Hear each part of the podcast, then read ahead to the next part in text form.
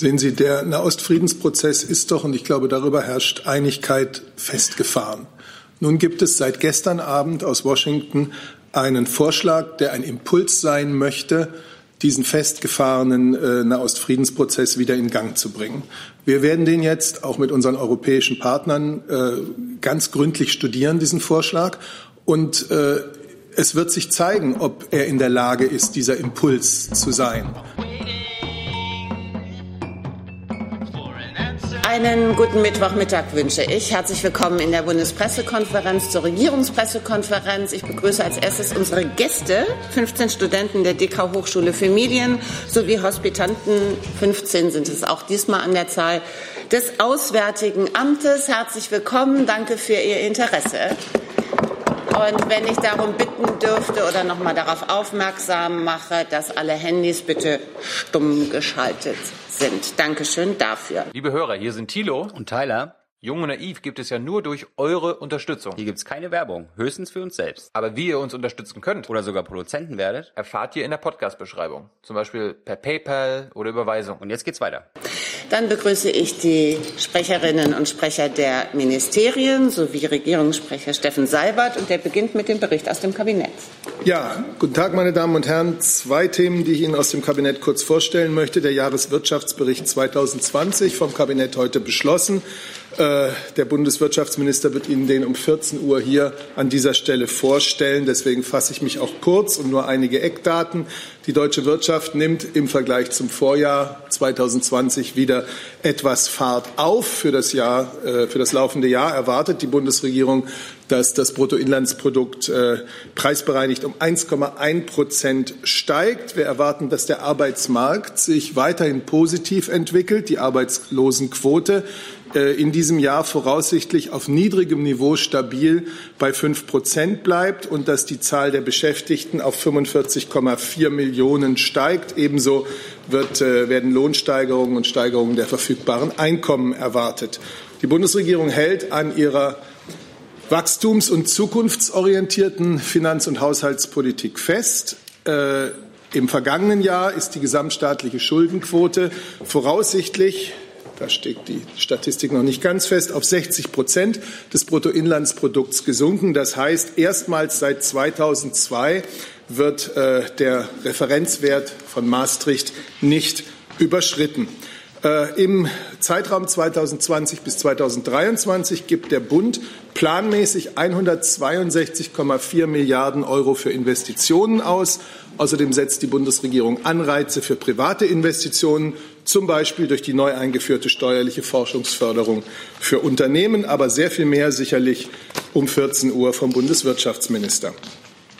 Das zweite Thema, über das ich Sie informieren will, ist äh, der Gesetzentwurf zum Kohleausstieg, den das Kabinett heute beschlossen hat. Ich, ein äh, wichtiges, ich weiß auch lang erwartetes äh, Element unserer Energie- wie auch unserer Klimaschutzpolitik. Das Gesetz dient der Umsetzung der Empfehlungen der Kommission Wachstum, Strukturwandel und Beschäftigung.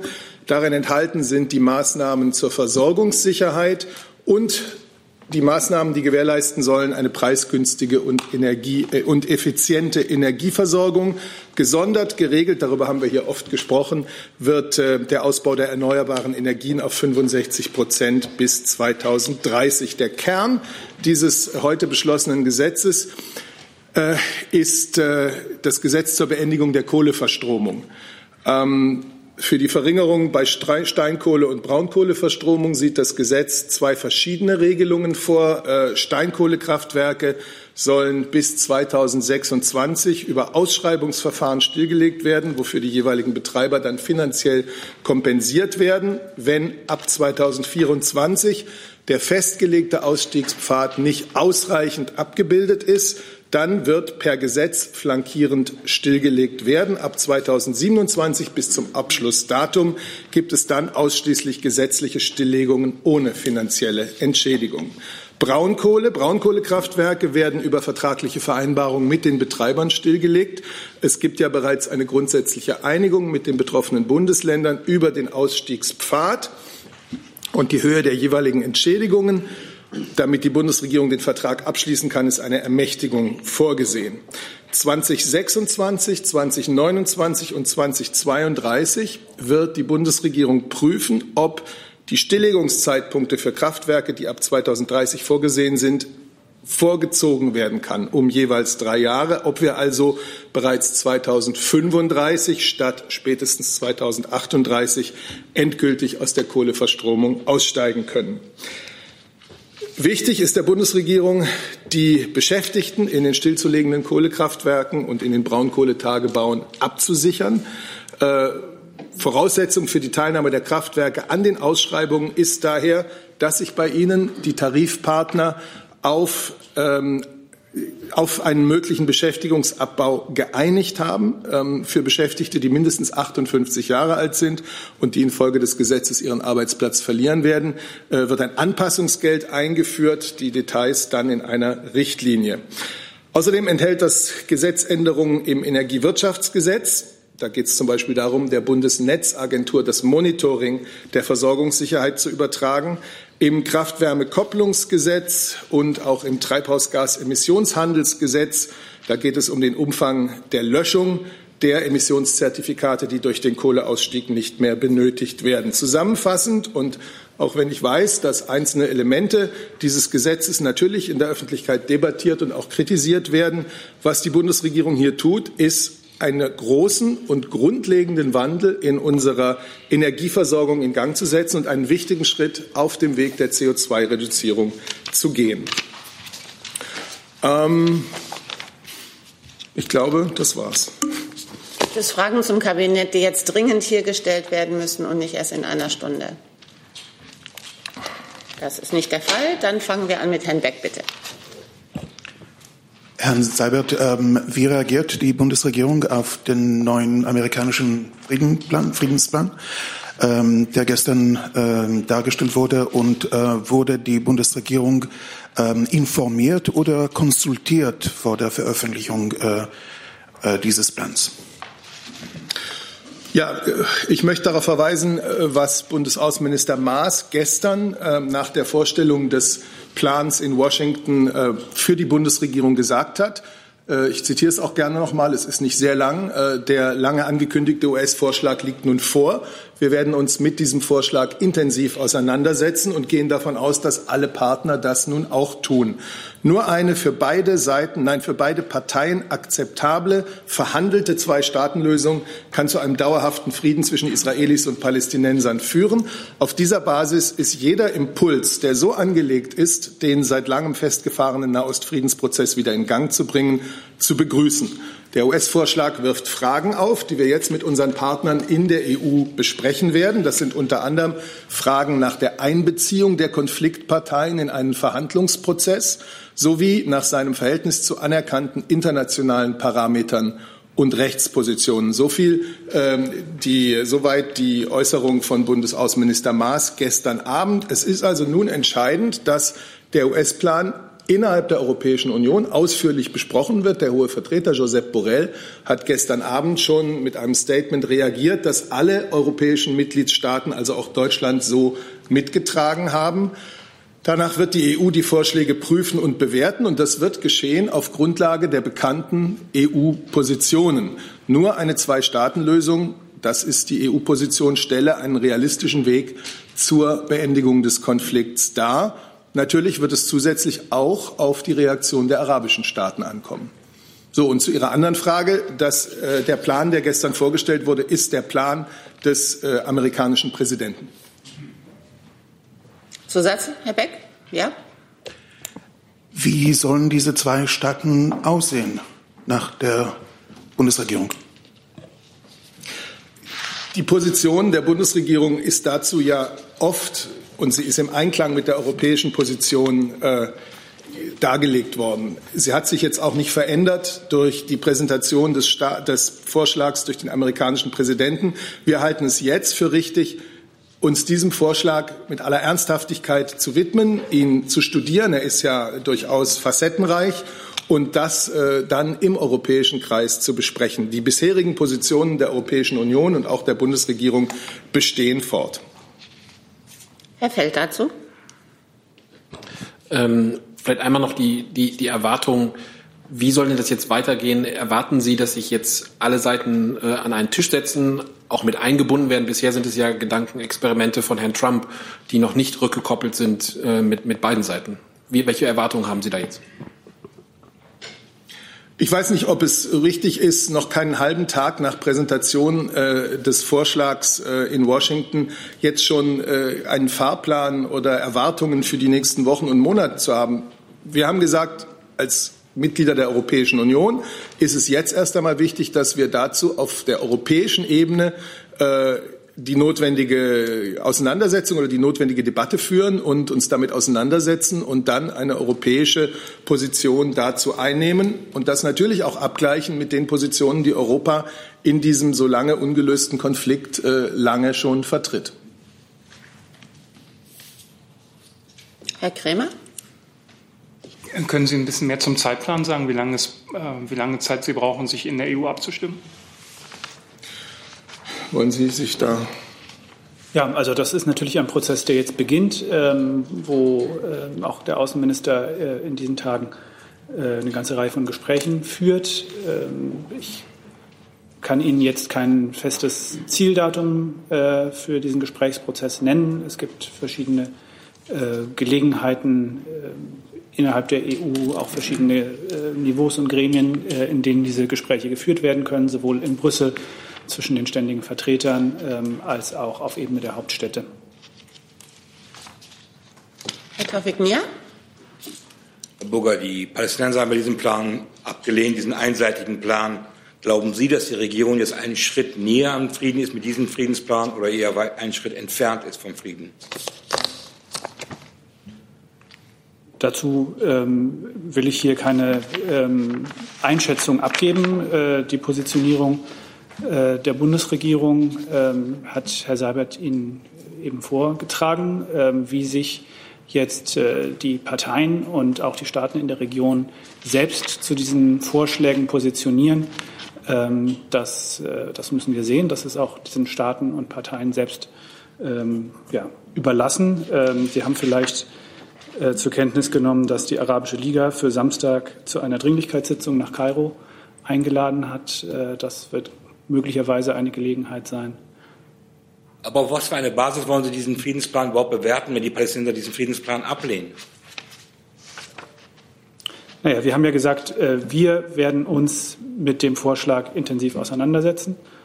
Ähm, und wir gehen davon aus, dass alle Partner das nun auch tun. So hat es der Außenminister gesagt. Vielleicht zitieren wir noch mal den letzten Satz der Erklärung des Hohen Beauftragten Borrell, den er ja für alle europäischen Mitgliedstaaten ähm, die er ja für alle europäischen Mitgliedstaaten abgegeben hat. Und da ähm, ruft die EU beide Seiten auf, in ihrer Politik und in ihren Aktionen nun zu demonstrieren, dass sie dem äh, Ziel einer Zwei-Staaten-Lösung äh, wahrhaftig committed, äh, verpflichtet sind. Genau. Herr Kollege, bitte.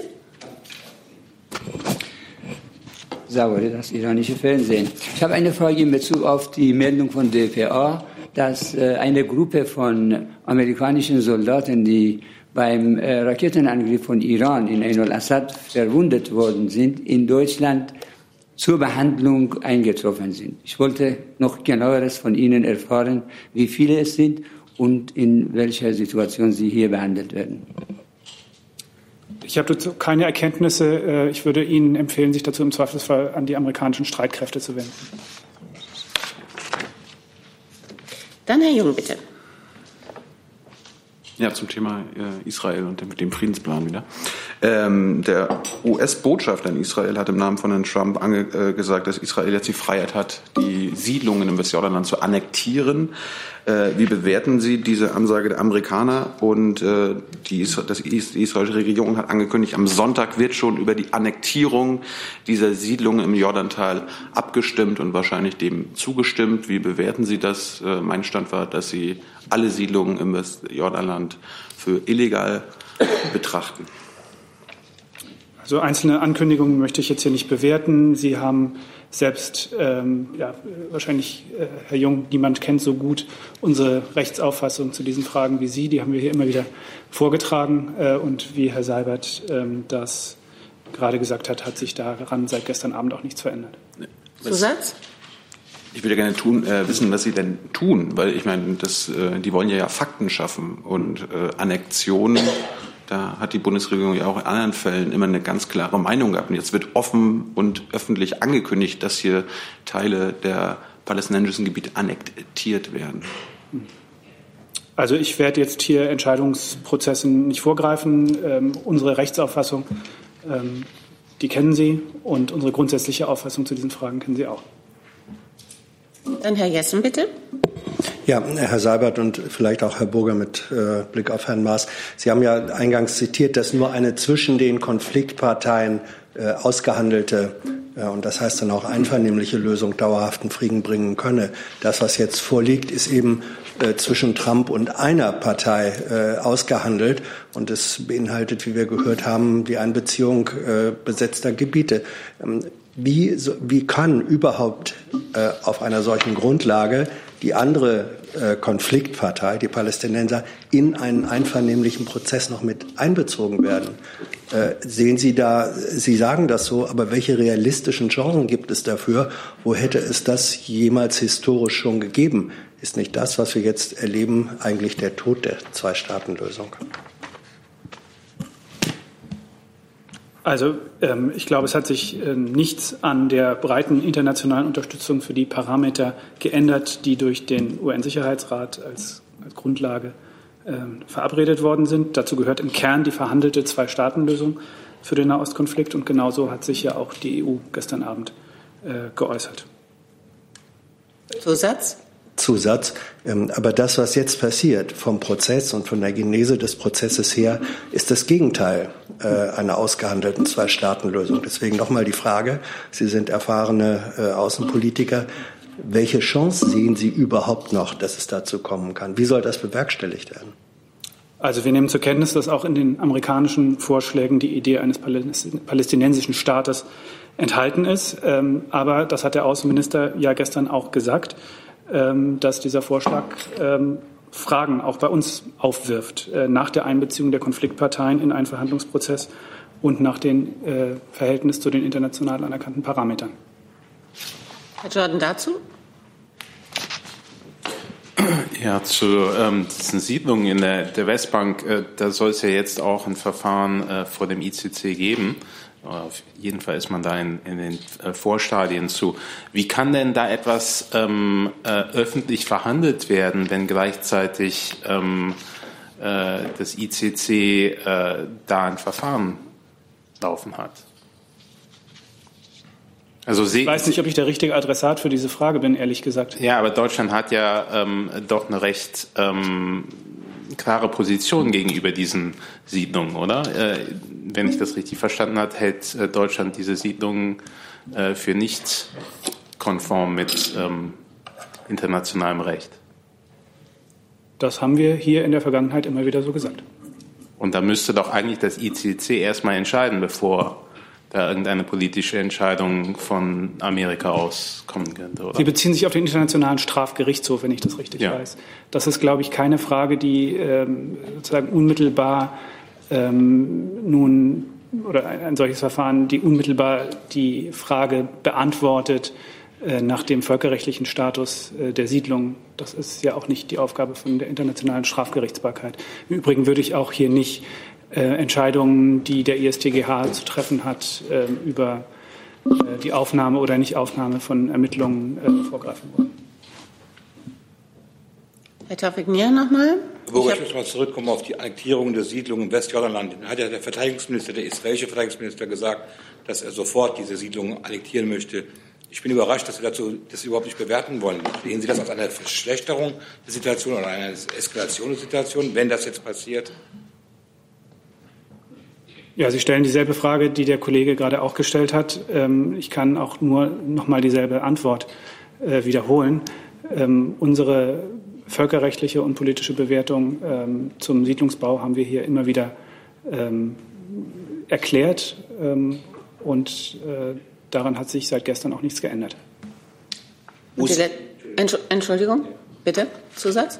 Muss Israel vielleicht irgendwelche Sanktionen fürchten oder in diesem Zusammenhang, weil Sie, Sie sagen ja immer wieder, Sie sind Gegensiedlungsbau, aber Israel baut weiter. Muss Israel in dieser Hinsicht irgendwelche Sanktionen fürchten? Also, wir haben jetzt seit ähm, gestern Abend die Vorschläge des amerikanischen Präsidenten vorliegen.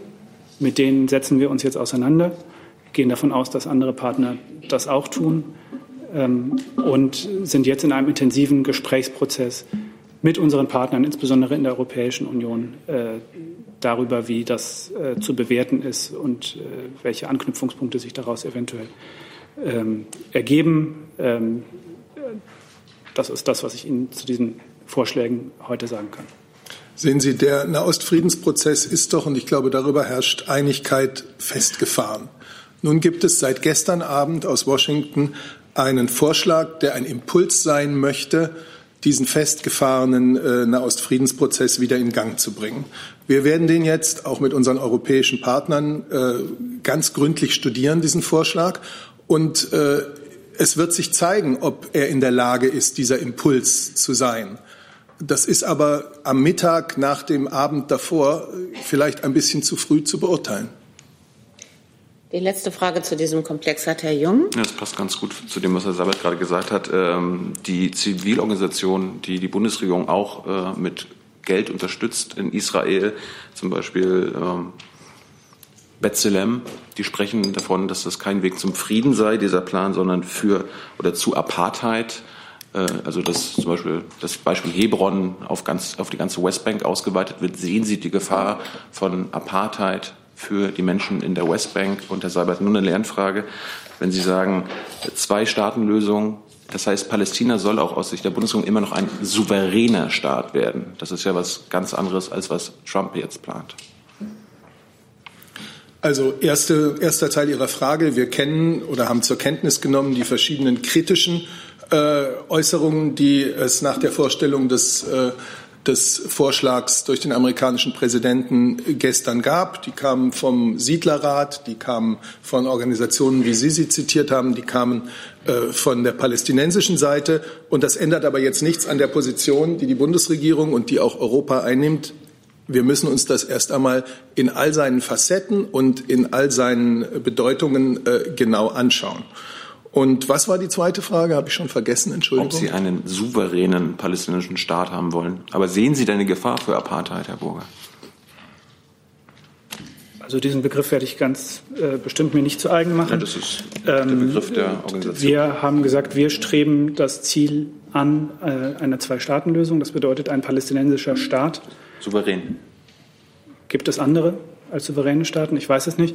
Ähm, eines palästinensischen Staates, der äh, in Frieden und Sicherheit Seite an Seite mit, mit dem Staat Israel lebt.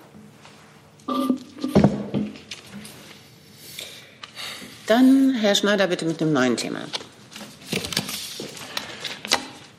Bei der EU-Kommission hat äh, Thierry Breton, der zuständige EU-Kommissar, ähm, oder wird heute bekannt geben, die Empfehlung zur Frage Umgang mit äh, Sicherheitsvorkehrungen für 5G für das Mobilfunknetz. Das bezieht sich auf Huawei, auf chinesische Unternehmen. Die Empfehlung wird sein, dass man chinesische Unternehmen nicht generell ausschließen sollte, ähm, Sicherheitsvorkehrungen ähm, stark sein sollten. Ähm, nun kann die Bundesregierung damit jetzt frei entscheiden oder kann, kann entscheiden. Die Frage wäre, zeichnet sich da schon eine Entscheidung ab und wann kann man mit einer Entscheidung rechnen?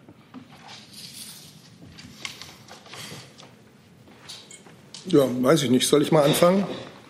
Also, ähm, die Bundeskanzlerin hat, und nicht nur die Bundeskanzlerin, auch andere Mitglieder der Bundesregierung haben ja vielfach öffentlich über dieses Thema gesprochen und die deutsche Position dargelegt. Die Bundeskanzlerin hat das zuletzt äh, beim Weltwirtschaftsforum in Davos gemacht, hat noch einmal äh, die Haltung der Bundesregierung in Sachen 5G, Ausbau der Infrastruktur bekräftigt. Sie hat auch im Plenum des Deutschen Bundestages im November, Ende November darüber gesprochen.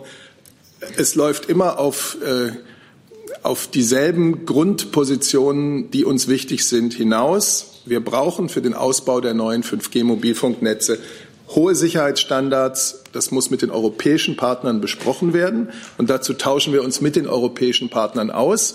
Natürlich insbesondere mit Frankreich. Auch die EU-Kommission hat ja schon ein gemeinsames Vorgehen äh, in dieser Frage Sicherheit der 5G-Netze empfohlen. Und darauf spielen Sie an, dass Herr Breton ähm, dazu sich jetzt an die Öffentlichkeit wenden wird. Ich kann Ihnen noch nicht sagen ähm, und sollte auch nicht vorgreifen, was er da sagen wird. Wir haben immer betont, beim Betrieb und beim Ausbau dieses Netzes ist Sicherheit äh, im und wie im gesamten digitalen Bereich ein sehr hohes Gut. Deswegen werden die Sicherheitsanforderungen intensiv überarbeitet, sie werden verschärft. Äh, da gibt es das Telekommunikationsgesetz, in dem zusätzliche Sicherheitsanforderungen gesetzlich festgelegt werden.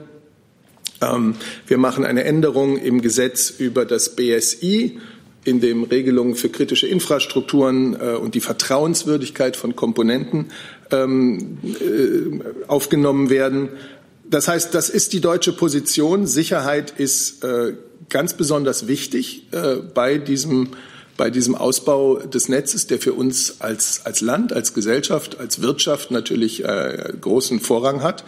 Und ähm, da hat sich in den letzten Wochen jetzt nichts geändert. Zusatz, bitte. Ähm, das bedeutet, es, blei es bleibt äh, oder Sie folgen dieser Linie grundsätzlich ähm, kein äh, Unternehmen wegen seiner Herkunft auszuschließen. Äh, und die zweite Frage war ja, bis wann ist da mit einem Ergebnis dieser Sicherheitsveränderung oder der Vorschriften zu ändern rechnen?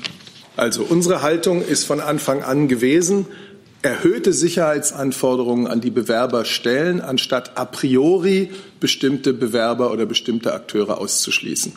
Betonung auf erhöhte Sicherheitsanforderungen. Und äh, über den Zeitplan weiß ich nicht, ob die einzelnen Ressorts da etwas sagen können. Da kann ich Ihnen im Moment nur sagen, dass wir Stellungnahmen zum ähm, TKG ja bekommen haben. Die Frist dafür war Ende November. Die werden jetzt ausgewertet. Wann konkret wir da was vorlegen werden, das kann ich Ihnen noch nicht sagen. Ich kann zum IT-Sicherheitsgesetz 2.0 ähm, ausführen, dass die Ressortabstimmung weiterhin läuft äh, und sich dem Ende zuneigt und äh, wir mit einer ähm, bald mit einem zeitnahen Abschluss rechnen. Aber wann genau, kann man jetzt noch nicht sagen. Ähm, das ist ein Teil der von Herrn Seibert äh, beschriebenen Maßnahmen. Herr Kremer, bitte dazu? Ähm, ja, artverwandt. Also es gibt, es soll diesen Vermerk Könnten geben. Sie in das Mikrofon ansprechen, dann Komm kann man Sie auch näher. verstehen. Dankeschön. Ich bin schon so groß, aber näher komme ich kaum ran. Soll Ich kann laut- Ihnen auch das andere anmachen, dann sind Sie näher dran. Okay. Schauen Sie mal. Alles klar. Also das Handelsblatt berichtet über einen internen Vermerk aus dem AA, dass äh, Huawei mit ähm, den chinesischen Sicherheitsbehörden zusammenarbeiten würde. Dazu hätte ich zwei Fragen. Erstmal, können Sie diesen Vermerk bestätigen? Und wenn ja, auf welcher Ebene des Ministeriums ist er? Also diese Berichterstattung. Entschuldigung. Diese Berichterstattung habe ich gesehen. Ähm, Sie werden auch gesehen haben, dass diese Berichterstattung sich auf an, angebliche interne vertrauliche Dokumente bezieht. Ähm, und äh, wie Sie äh, wissen, kommentieren wir hier grundsätzlich äh, vertraulich eingestufte Dokumente und interne Dokumente nicht.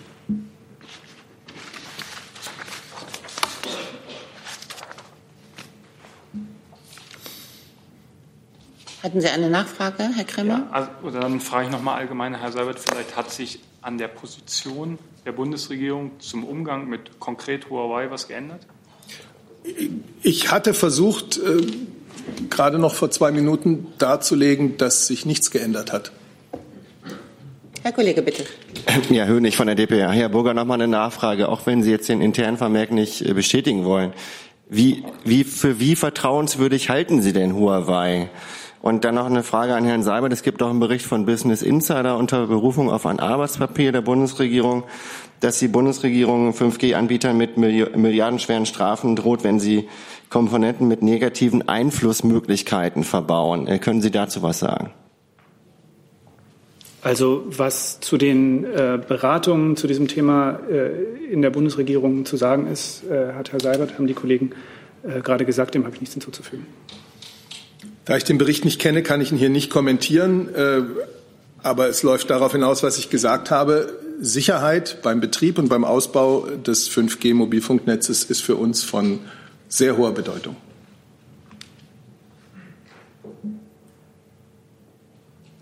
Dann Herr Jung dazu? Nee, Herr Jessen war Oder Herr Jessen?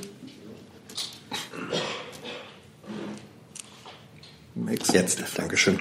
Ähm, Lernfrage, äh, Herr Grünewälder, sind die Sicherheitsrisiken oder Anforderungen im Hinblick auf 5G eigentlich äh, qualitativ und prinzipiell sehr andere als bei 4G?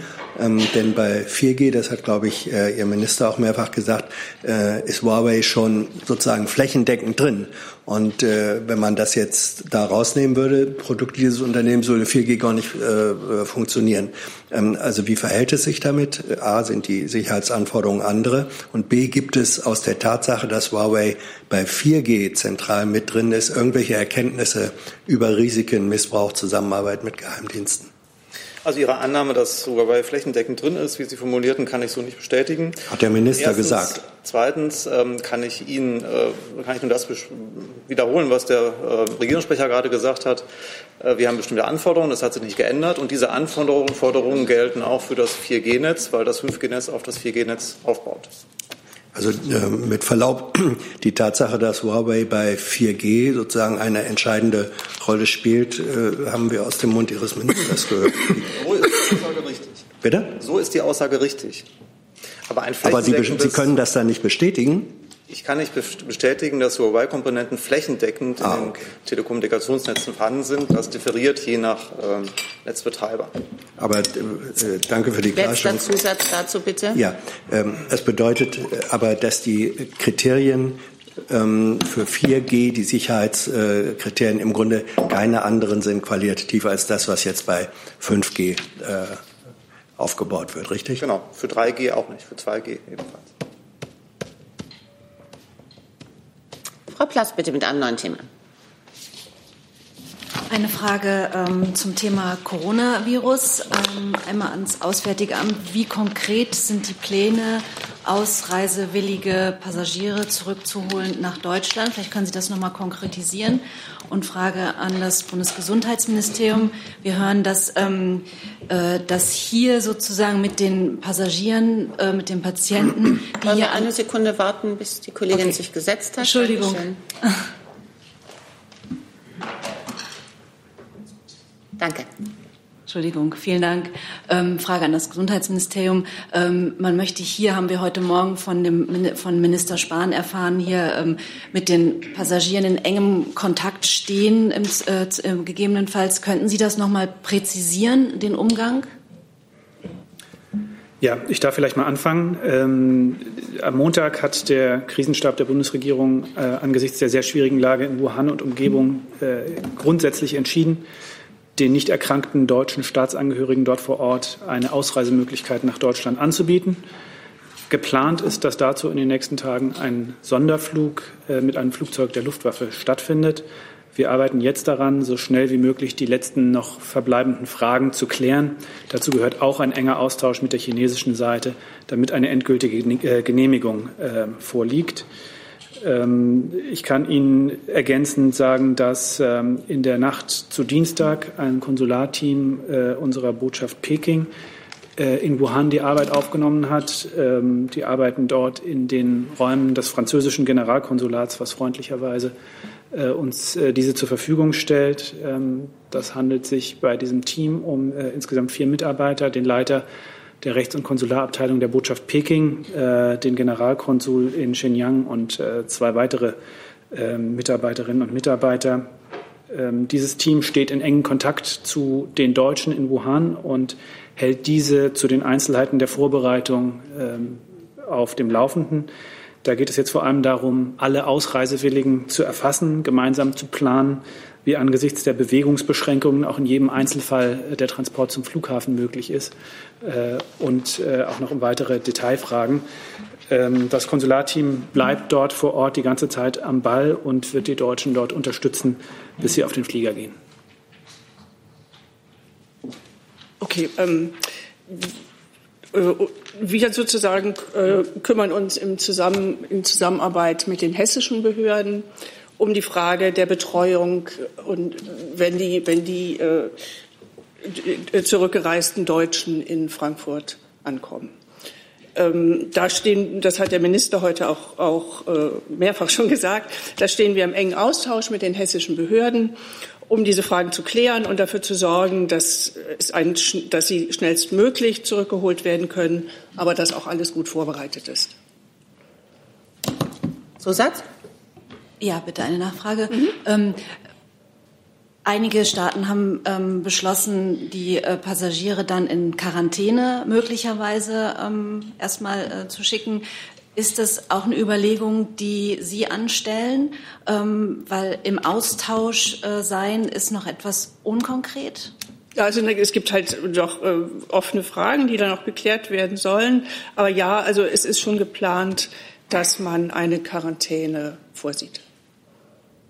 Das hängt einfach zusammen mit, dem, ne, mit der Inkubationszeit der, der, ähm, einer möglichen Erkrankung und um da sicherzugehen, dass, dass, eine, also dass, die, dass die Rückkehrer erstmal sozusagen geschützt sind. Frau Schulerus, dazu. Hat sich erledigt. Dann Herr Lange, bitte dazu. Ja, dazu die Frage ans Wirtschaftsministerium. Frau Eichler, haben Sie feststellen können, ob das Virus indirekt Auswirkungen auf die deutsche Wirtschaft hat? Beziehungsweise haben Sie Anfragen von deutschen Firmen, die sich äh, um Hilfe an Sie gewendet haben, weil sie Probleme im Ausland haben wegen des Virus? Danke. Solche Anfragen sind mir nicht bekannt. Auswirkungen, und es geht ja in erster Linie um die, um die gesundheitlichen Aspekte hier. Ne? Und äh, dazu haben die Kollegen sich auch gerade geäußert. Auswirkungen auf die Wirtschaft sind mir im Moment noch nicht bekannt. Mir sind keine, äh, keine Anfragen von, von Unternehmen dazu bekannt. Ich vermute aber, dass sich das auch erst etwas später äh, zeigen äh, wird. Wie gesagt, uns ist nichts dazu bekannt. Mehr kann ich im Moment nicht dazu sagen. Herr Kollege? Nochmal ans Gesundheitsministerium, weil das hessische Ministerium für Soziales und Integration, ähm, das auch das Thema Gesundheit behandelt, vor 40 Minuten die Mitteilung geschickt hat, ähm, dass die zurückgeführten Passagiere zunächst für 14 Tage unter Quarantäne gestellt werden. Können Sie ähm, dies bestätigen und was, ähm, wie bewerten Sie die Länge von 14 Tagen? Hatten Sie da heute Morgen klang es ähm, bei Herrn Spahn im Morgenmagazin noch so, als sähe er Quarantäne per se erstmal als problematisch an? Äh, also das, wie gesagt, das hängt, hängt natürlich zusammen mit der Inkubationszeit. Ähm, 14 Tage Quarantäne, denke ich, ist, das ist äh, geplant letztlich entscheiden, deswegen haben die, hat, die, hat das hessische Ministerium das sicher auch heute so mitgeteilt, en, entscheiden, ähm, die Entscheidung liegt letztlich bei dem, bei dem Frankfurter Gesundheitsbehörden. Die, die Rückkehrer kommen dort an und ähm, werden dort, werden von dort aus äh, weiter transportiert und ähm, zu, einem, zu ihrem Zielort gebracht. Herr Jordan dazu? Ja, nur, dass ich das richtig verstehe. Also ähm, betrifft diese Quarantäne dann äh, jede der zurücktransportierten Personen, äh, egal ob also die irgendwelche Symptome zeigen? Ja, das, also es betrifft die Symptomlosen. Also Erkrankte werden natürlich, äh, das wird natürlich vor Ort erstmal entschieden, ja. was mit Erkrankten passiert. Aber die, die Quarantäne betrifft Symptomlose, die symptomlos in Frankfurt ankommen. Gut, und das ist dann eine Zwangsquarantäne. Also die haben da keine Wahl. Das, also ich denke, da ist das auch das Auswärtige Amt mit den, mit den Deutschen dort im Gespräch. Ja oder nein? Also die Entscheidung, sich an der äh, Evakuierungsaktion zu beteiligen oder nicht, ist natürlich eine freiwillige äh, Entscheidung der Betroffenen. Aber wer zurückkommt, kommt auf jeden Fall 14 Tage äh, hinter verschlossene Türen.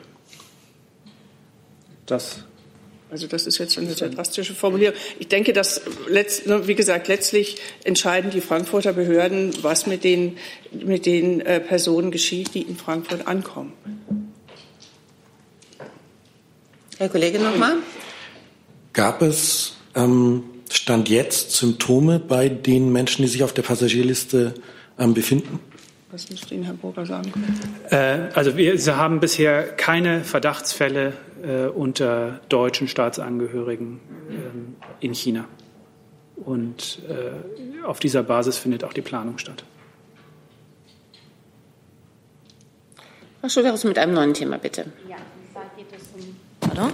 Es geht um den Vorstoß von ähm, Kommissionspräsidentin von der Leyen, das sogenannte Klimpergeld, umgangssprachlich gesprochen, also ein und zwei Cent Münzen abzuschaffen. Wie ist da denn die Haltung der Bundesregierung zu? Lehnt sie das rundweg ab oder gibt es da durchaus Pläne, dann auch ähm, auf europäischer Ebene zusammenzuarbeiten? Und wie kann man sich da möglicherweise einen Zeitplan vorstellen? Ähm,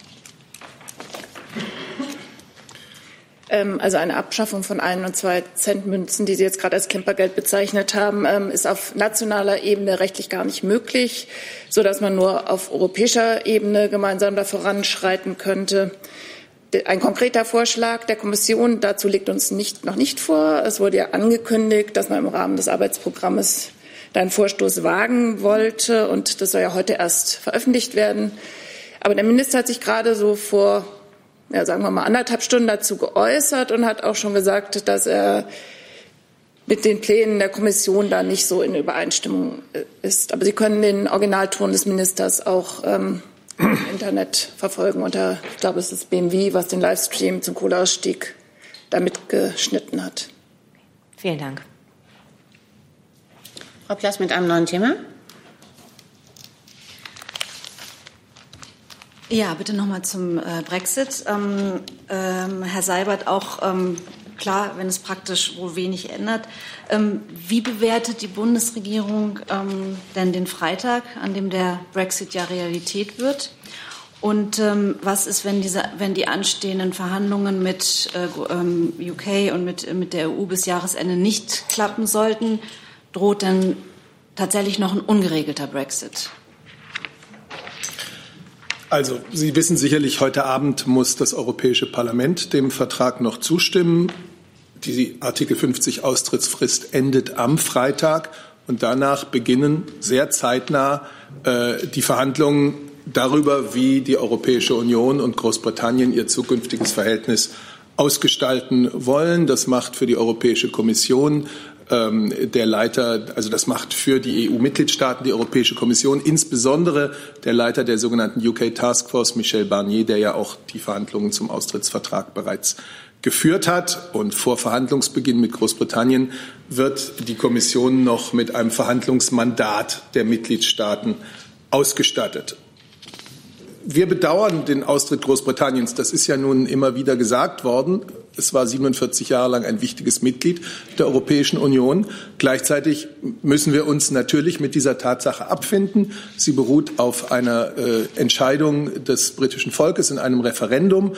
Und jetzt müssen wir nach vorne blicken. Und da stehen eben ganz konkret diese Verhandlungen über, die, äh, über das zukünftige Verhältnis an. Die Bundeskanzlerin hat sich oft äh, in die Richtung geäußert. Der Außenminister hat heute ähm, äh, einen Artikel dazu geschrieben, dass es unser Bedürfnis, unser Wunsch ist, dass das zukünftige Verhältnis so eng und so freundschaftlich wie möglich ähm, sein soll. Und jetzt machen wir uns als Europäer, als EU 27 an diese Verhandlungen möglichst bald, weil es ja nicht übermäßig viel Zeit bis zum Ende des Jahres ist. Ähm, ja. Und bis dahin gilt eine Übergangsphase, ähm, in der sich äh, für die Bürger und die Unternehmen nichts ändert erst einmal. Ich würde gern ein Detail noch ergänzen, weil Sie ähm, die Frage gestellt hatten, droht dann, äh, falls es keine Einigung geben sollte, wieder ein ungeregelter Brexit. Und ich glaube, da ist es sinnvoll darauf hinzuweisen, dass sich die Situation schon äh, durch das Austrittsabkommen äh, gegenüber der Situation, über die wir vor einigen Monaten diskutiert haben, äh, verändert hat. Denn das Austrittsabkommen ähm, schafft an sich auch äh, über den, äh, die Zeit nach der Übergangsphase hinaus in bestimmten Bereichen, äh, in bestimmten wichtigen Bereichen äh, eine gewisse Rechtssicherheit. Äh, das betrifft insbesondere die Rechte der EU-Bürgerinnen und EU-Bürger, die im Vereinigten Königreich leben, ähm, sowie die Rechten der, Rechte der Britinnen und Briten, die in der EU leben. Äh, die werden auf Lebenszeit geschützt. Sie können also weiterhin im jeweils anderen Land in der, äh, beziehungsweise eben in der EU äh, leben, arbeiten, studieren und soziale Sicherheit genießen. Ähm, es gibt ja auch im Austrittsabkommen auch eine spezielle Regelung zu Nordirland, ähm, mit der sichergestellt wird, dass es keine Kontrollen an der Grenze zwischen Irland und Nordirland gibt und damit das Karfreitagsabkommen vollumfänglich gewahrt bleibt. Und es gibt äh, durch das Abtra äh, Austrittsabkommen auch eine Regelung äh, bereits über die finanziellen Verpflichtungen des Vereinigten Königreichs gegenüber der EU. Äh, nichtsdestotrotz bleibt natürlich ähm, äh, sehr, sehr vieles im Verhältnis zwischen der EU ähm, und dem Vereinigten Königreich für die Zukunft zu regeln. Und dazu gilt all das, was Herr Seibert gerade gesagt hat. Also vielleicht noch mal ganz schlicht zusammengefasst die beiden Dinge, die für uns jetzt wichtig sind, da man in die Phase der Verhandlungen über das zukünftige Verhältnis eintritt. Das eine ist wichtig, das ist jedenfalls unser Ansatz, äh, dass wir mit Großbritannien, auch wenn es dann nicht mehr Mitglied der Europäischen Union ist, ein enges, vertrauensvolles, freundschaftliches Verhältnis äh, weiter behalten. Und das andere, was wichtig ist, ist, dass die EU, dann die EU der 27, attraktiv ist, dass sie sich gut, erfolgreich, innovativ weiterentwickelt. Denn eine erfolgreiche Europäische Union ist für alle Länder, auch für Großbritannien, ein attraktiver Partner. Daran müssen wir auch arbeiten. Wir haben noch zehn Minuten und ich habe noch sechs Wortmeldungen.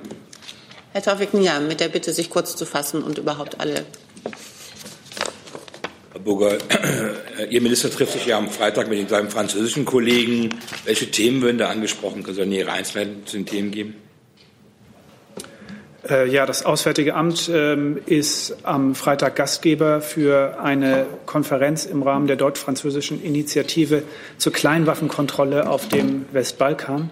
Das ist eine ähm, ja, gemeinsame deutsch-französische Initiative, ähm, die auf das Jahr 2015 zurückgeht, äh, die entsetzlichen Terroranschläge in Paris ähm, und unter anderem äh, aus diesen furchtbaren Ereignissen hat sich die Erkenntnis ergeben, dass Europa, die EU, äh, mehr tun muss, um ähm, die Verbreitung von Kleinwaffen, Kriegswaffen äh, im Bereich des westlichen Balkan unter Kontrolle zu bringen, ähm, weil diese Waffen dort eine Gefahr darstellen für Frieden und Stabilität, nicht nur für die Menschen vor Ort, sondern für Europa insgesamt. Äh, das, wird, ähm, das ist der Anlass ähm, dieser Begegnung am Freitag äh, hier in Berlin. Ähm, darüber hinaus wird es möglicherweise am Rande natürlich auch bilaterale Gespräche mit den Konferenzteilnehmern, darunter auch dem französischen Außenminister, geben. Ähm, da würden wir Sie äh, dann äh, ja, rechtzeitig informieren. Herr Jung? Entschuldigung? Die Themenpalette können Sie jetzt nicht ansprechen. Wie gesagt, das Hauptthema ähm, des Tages der Konferenz habe ich Ihnen ja äh, gerade erläutert. Ähm, äh, aber es ist natürlich äh, in der derzeitigen Lage liegt es auf der Hand, dass man sich auch über ähm, andere dringende Themen der internationalen äh, Politik austauschen wird. Herr Jung? Neues Thema? Ja. Herr Sabat, äh, ganz kurz zum Montag. Da plant, da plant ja die Kanzlerin im Kanzleramt einen Milchgipfel oder so einen Lebensmittelgipfel. Können Sie uns mal sagen, wer da jetzt alles kommt und was dort thematisiert werden soll? Ich hatte von der Kanzlerin und von Ihnen verstanden, dass es auch um die Dumpingpreise im Lebensmittelbereich geht. Ähm, Aldi Nord und Edeka haben jetzt betont, dass es das Thema, also die Dumpingpreise, nicht äh, thematisiert werden soll. Stimmt das? Und können Sie sagen, wer da alles kommt, also neben den äh, Marktmächtigen? Also, erstens, wir kündigen die Termine der kommenden Woche wie üblich am Freitag an und dann auch mit einigen Einzelheiten. Zweitens werde ich Ihnen vorher, und das tue ich bei keiner Veranstaltung, exakt sagen können, wer kommt. Das können wir aber gerne danach sagen, weil dann weiß man, wer da war. Und drittens ist das zu sehen in dem Zusammenhang, ähm, dass die Bundeskanzlerin sich ja, ich meine, es wäre Ende November gewesen, auch mit Vertretern äh, der Landwirte äh, getroffen hat, mit unterschiedlichen Akteuren und Verbänden auf diesem Bereich. Und äh, dass natürlich die Frage dabei besprochen wurde, bekommen Landwirte für ihre Arbeit, die für unsere Gesellschaft von immenser Bedeutung ist, äh, nicht nur ausreichend gesellschaftliche Anerkennung, das war ja ein Punkt, sondern bekommen sie auch ähm, dafür den materiellen Ertrag, der es ihnen ermöglicht, diese Arbeit so fortzuführen. Und äh, da ist es ja klar, dass der Handel und dann letztlich auch die Verbraucher und Verbraucherinnen da eine gewisse ähm, Verantwortung tragen. Und in dem Zusammenhang hat die Kanzlerin gesagt, dass sie auch ein Gespräch mit Vertretern des Handels führen wird. Und ich würde dann doch sagen, dass wir nach dem Gespräch darüber sprechen, was es erbracht hat und was die zentralen Themen waren. Aber Dumpingpreise ist für die Kanzlerin ein Thema und wird die Umweltministerin dabei sein, weil Landwirtschaft betrifft ja auch die Entschuldigung, mit Blick auf die Uhr. Das ist eine einfache Frage. Die Landwirtschaftsministerin hat sich zur Frage des Preisniveaus und zu Dumpingpreisen auch in einzelnen Fällen ja schon sehr konkret geäußert. Ähm, und wie gesagt, lassen Sie uns nach der Veranstaltung ähm, dann vielleicht am Mittwoch in der Pressekonferenz ein bisschen ausführlicher darüber sprechen. Herr Hönig, neues Thema. Herr Hönig, neues Thema. Ja, die Frage geht ans BM. Herr Jung, Sie sind nicht dran. Herr Hönig, neues Thema. Herr Jung, Sie sind nicht dran. Herr Hönig, neues Thema. Ja, sorry, die Frage geht ans BMF und an Herrn Seibert. Es gibt einen Vorstoß von Carsten Schneider, ein parlamentarischer Geschäftsführer der SPD-Bundestagsfraktion, ähm, die Soli-Abschaffung aufgrund der, des ähm, Überschusses im Haushalt vorzuziehen auf den 1. Juli 2020. Äh, wie steht der Finanzminister dazu? Ähm, und Herr Seibert, wie steht die Bundeskanzlerin dazu, die diese Soli-Abschaffung ähm, vorzuziehen? Das wäre ja eine Entlastung vor allem für kleine und mittlere Einkommen. Wie Sie selbst sagen, Sie beziehen sich ja auf eine Äußerung oder einen Vorschlag aus der SPD. Und heute Abend treffen sich die regierungstragenden Koalitionsparteien zum Austausch. Da werden viele wichtige Dinge diskutiert. Und dem möchte ich nicht durch Bewertung von Vorschlägen und Äußerungen vorweggreifen. Ich kann Ihnen keine neue Regierungsposition äh, dazu nennen. Hey Leute, Jung und Naiv gibt es ja nur durch eure Unterstützung. Ihr könnt uns per PayPal unterstützen oder per Banküberweisung, wie ihr wollt. Ab 20 Euro werdet ihr Produzenten im Abspann einer jeden Folge und einer jeden Regierungspressekonferenz. Danke vorab. Herr Lange? Ich hätte gerne vom Familienministerium gewusst, ob und wenn ja, wenn ja, wie Sie sich zu Meldungen äußern, die Ministerin wolle in die Landes-SPD äh, wechseln und in dem Zusammenhang die Frage hat Frau Giffey die Absicht, die Legislaturperiode über bis zum Ende der Legislatur äh, Ministerin zu bleiben. Danke. Ja, vielen Dank für die Frage. Ich verstehe Ihr Interesse, habe die Frage auch erwartet, kann Ihnen aber dazu keine Auskunft geben, ähm, denn ich spreche ja hier für das Familienministerium und hier geht es ja um eine Parteiangelegenheit, in erster Linie eine Sache der Berliner SPD. Ähm, es ist für heute Nachmittag äh, eine Pressekonferenz der Berliner SPD angekündigt und da werden Sie alles Wichtige erfahren. Herr Jessen? Ziehe zurück. Herr Schneider, neues Thema? Hat sich erledigt mit der Antwort gerade. Dann sage ich danke für diesen Mittwoch.